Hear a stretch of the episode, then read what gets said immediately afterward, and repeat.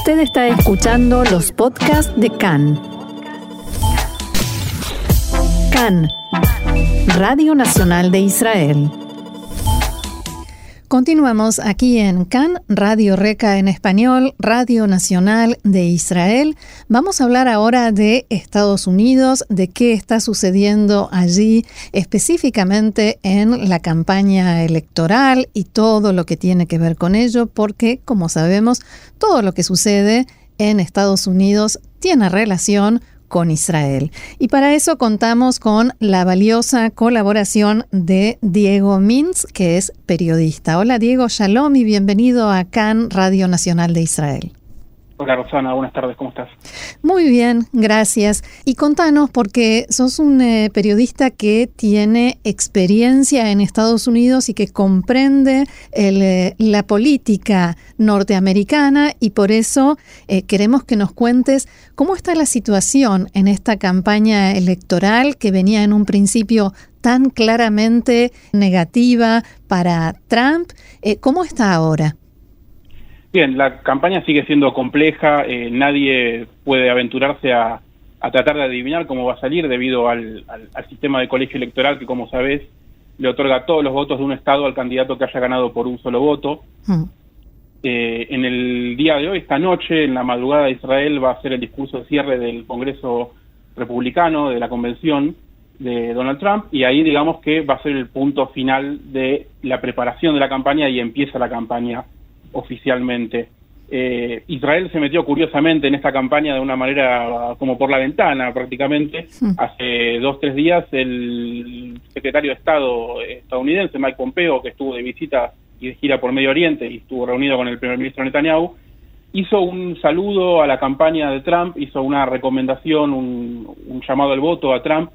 Desde la terraza del hotel en Jerusalén se veía el domo, el domo de la, de la roca, lo cual es un poco eh, extraño en el, en el contexto de una campaña electoral, está mal visto y de hecho por ley está prohibido en Estados Unidos que un funcionario de un gobierno federal se meta en la campaña, a pesar de que por supuesto Pompeo es un dirigente republicano, y se vio también cómo eh, los republicanos de alguna manera usan a Israel como parte de su campaña. Eh, por supuesto, eso fue el primer día de la convención que los republicanos lo usaron para decir todo lo malo que va a suceder si gana Biden. En el segundo día fue ligeramente más eh, optimista y diciendo todo lo bueno que va a suceder si gana Trump, como si no hubiese sido todavía elegido nunca, ¿no? Como si no hubiese gobernado por cuatro años.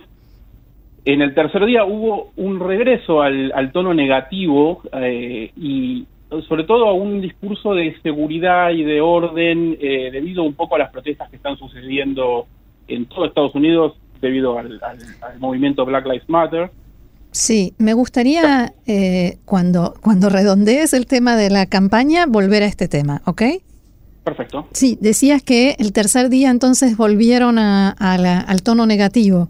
Correcto, el día de ayer hubo un tono más negativo, más fuerte, el discurso final lo hizo el vicepresidente y nuevamente candidato, vicepresidente Mike Pence, y en el día de hoy se espera que haya un tono más positivo porque sería es un cierre de campaña, eh, va a hablar Trump y tenemos que ver qué es lo que dice todavía. Eh, de todas maneras, la campaña, como sabes, siempre se focaliza en lo que se llama con los swing states, los estados indecisos o pendulares. Eh, en esta elección se estima que son cuatro los principales, Florida, Wisconsin, Pensilvania y Michigan. Eh, las encuestas dan todas en empate técnico en este momento, o victoria de Biden por uno, dos o tres puntos, lo cual no es algo como para asegurarse nada. Del mismo modo, curiosamente, en Texas eh, las últimas encuestas están dando también a Biden con, victoria por uno o dos puntos, lo cual también está dentro del margen de error, pero es un estado que se supone que Trump tiene asegurado. Si llega a perder Texas, que da muchísimos puntos, es el segundo estado con más cantidad de habitantes en los Estados Unidos, estaría muy complicado de cara a la elección. Curiosamente, en este mismo momento está azotando un huracán a, Texas. El huracán Laura ingresa por el borde entre Texas y Luisiana y eso puede, también puede tener algún tipo de repercusión. Claro. Ahora, hablabas de Biden y del Partido Demócrata. Eh, ¿Cómo definirías, cómo describirías la campaña o la pre-campaña de ese lado? Bueno, lo curioso es que lo que hicieron los republicanos en estos últimos días en su convención fue acusar a Biden de ser una especie de caballo de Troya del socialismo en el Partido Demócrata, de ser como la, la, cara bonita de un movimiento que en realidad viene a convertir a Estados Unidos en un país socialista. Y eso es de alguna manera no conocer o no prestar atención a la interna demócrata. La Convención Demócrata hace unos días dejó en claro que si bien el partido eh, se, se, enlista detrás de Biden, hay algunas internas gracias al movimiento relativamente nuevo, que es el ala más de izquierda o socialdemócrata, encabezado por Bernie Sanders, que de todas maneras dio su apoyo completo a Biden, pero también por eh, las representantes Alessandro Ocasio Cortés, Ilan Omar y Rashida Tlaib. La única que habló en la convención fue Alessandro Ocasio Cortés y dio su recomendación a Sanders y no a Biden, cuando en realidad ya no había nada que, decidir, ya estaba todo decidido. Como un pequeño gesto, como diciendo no se olviden que nosotros en realidad no somos demócratas de centro, somos demócratas de izquierda, o somos de izquierda que estamos dentro del Partido Demócrata circunstancialmente. Es un mensaje algo mixto. De todas maneras, Biden funciona como un candidato de consenso, es lo más parecido al establishment dentro del Partido Demócrata.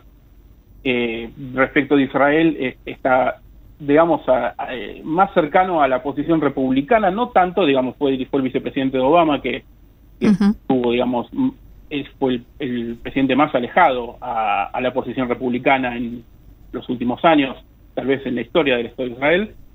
Pero también es interesante la elección que hicieron para la vicepresidenta Kamala Harris, una candidata que representa de alguna manera al, sueño americano y a la multiculturalidad americana, es descendiente de afroamericanos y de inmigrantes de la India, está casada con un judío. Sí. Eh, si bien es liberal, en, liberal y progresista en casi toda su agenda, se la critica desde el, el ala izquierda del Partido Demócrata por ser muy punitivista en materia de crimen y delito de prevención y castigo. Ella fue fiscal general del Estado de California y tenía posiciones muy firmes y muy duras, más parecidas a un republicano que a un demócrata. Pero más allá de eso, es una candidata para Israel puntualmente interesante el hecho de que durante la campaña de 2018 muchos muchos candidatos le escaparon al tema Israel y le escaparon particularmente a la convención de AIPAC, el comité pro-israelí, eh, el lobby, sí. El lobby. Eh, cuando muchos candidatos le habían escapado a aparecer ahí porque Israel estaba convirtiéndose en un tema muy ríspido, ella fue a la convención y de hecho en la convención dijo que ella de chica no fue Boy Scout, sino que iba con la alcaldía azul del Keren Kayemet eh, por las casas. Algo que, digamos, dentro de AIPAC y dentro de la comunidad judía cayó bien, incluso le terminó ganando críticas ahora de parte del ala izquierda del Partido Demócrata. Claro. Bien, y ahora están diciendo desde el Partido Demócrata que no tienen intención de cambiar la ayuda militar a Israel. Eso también es ¿no? como una señal de eh, los republicanos hacen esto, pero nosotros no nos quedamos atrás.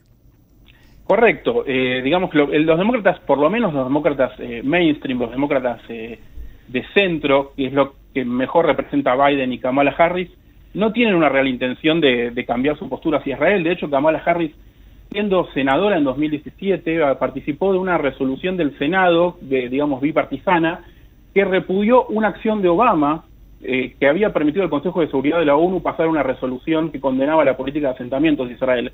Digamos, es una política... Eh, eh, Obama estaba, digamos, a la izquierda, si se quiere, de la propia política demócrata en el tema Israel. Claro.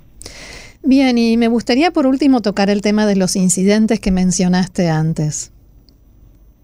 Sí, eh, el día domingo hubo un incidente que circuló por todas las redes sociales por la violencia de las imágenes. Fue un, incidente doméstico en, en, la ciudad de Kenosha, en el estado de Wisconsin, eh, todavía no está claro el propio fiscal general de Wisconsin, no aclara quién participó, quién era la persona por la cual llamaban, que era el novio de la persona que llamó por teléfono, que estaba supuestamente eh, eh, amenazando a, la, víctima que llamó por teléfono. La policía llega al lugar y, trata de arrestar a Jacob Blake, que trata de ingresar a su auto, según la policía tenía un cuchillo y le tiran siete tiros por la espalda. No lo mataron, pero lo dejaron muy herido, probablemente no pueda volver a caminar. Y esto, por supuesto, disparó eh, movilizaciones nuevamente. Digamos, el Black Lives Matter lleva varios años, se volvió a, a, a, la palestra. este año. Sí, volvió a la agenda exactamente cuando con los incidentes tras la muerte de George Floyd en Minnesota, también otro estado del medio oeste norteamericano, esta vez Wisconsin, que es el estado del lado. Y en el día de, hace dos días en realidad, en el, día de martes, eh, hubo protestas fuertes en la ciudad de Kenosha y en el área metropolitana de Milwaukee también. De estos incidentes surgieron dos muertos. Se sospecha que un adolescente de 17 años llamado Kyle Rittenhouse, quien perpetró las muertes de estos dos eh, manifestantes, la policía lo, lo, reprendió en el día de ayer y están investigando si efectivamente es él. De alguna manera esto se mete en la campaña porque si bien Wisconsin es un estado de los estados pendulares, se supone que eh, Biden tiene una ligera ventaja ahí, pero a la vez los, los republicanos lo que dicen es, no, somos nosotros quienes podemos poner orden y quienes podemos evitar que haya mm. este tipo de incidentes, a pesar de que a la vez se da por la política policial de algún modo, la política represiva, que no, no responde necesariamente a una orden del gobierno federal, sino que son pequeñas acciones que toman las policías de, las ciudades. en el terreno. Exacto. Pero de todas maneras, eh, esto, digamos, va mostrando cómo el escenario se complejiza y cada uno de los estados es un mundo aparte y los candidatos tienen que prácticamente dividir su tiempo y, su cuerpo en, en, varios estados, no en todos, solamente en los estados donde tienen chances de ganar o de perder. Y Wisconsin y Minnesota, eh, como, como te decía, gracias al, tema de George Floyd, se convirtieron un poco en el centro del foco de la atención de los Estados Unidos, también la ciudad de Portland, donde hubo incidentes, pero ciudad que electoralmente en realidad no tiene demasiada relevancia, por lo cual eh, se espera que las noticias de Estados Unidos sigan viniendo más de estos lugares que de la capital. Bien, Diego Mins, periodista, muchas gracias por este interesante informe y por supuesto seguiremos eh, haciéndote muchas más preguntas sobre esta campaña electoral estadounidense que se va poniendo cada vez más interesante. Muchas gracias y será hasta la próxima. Gracias, hasta la próxima. Shalom.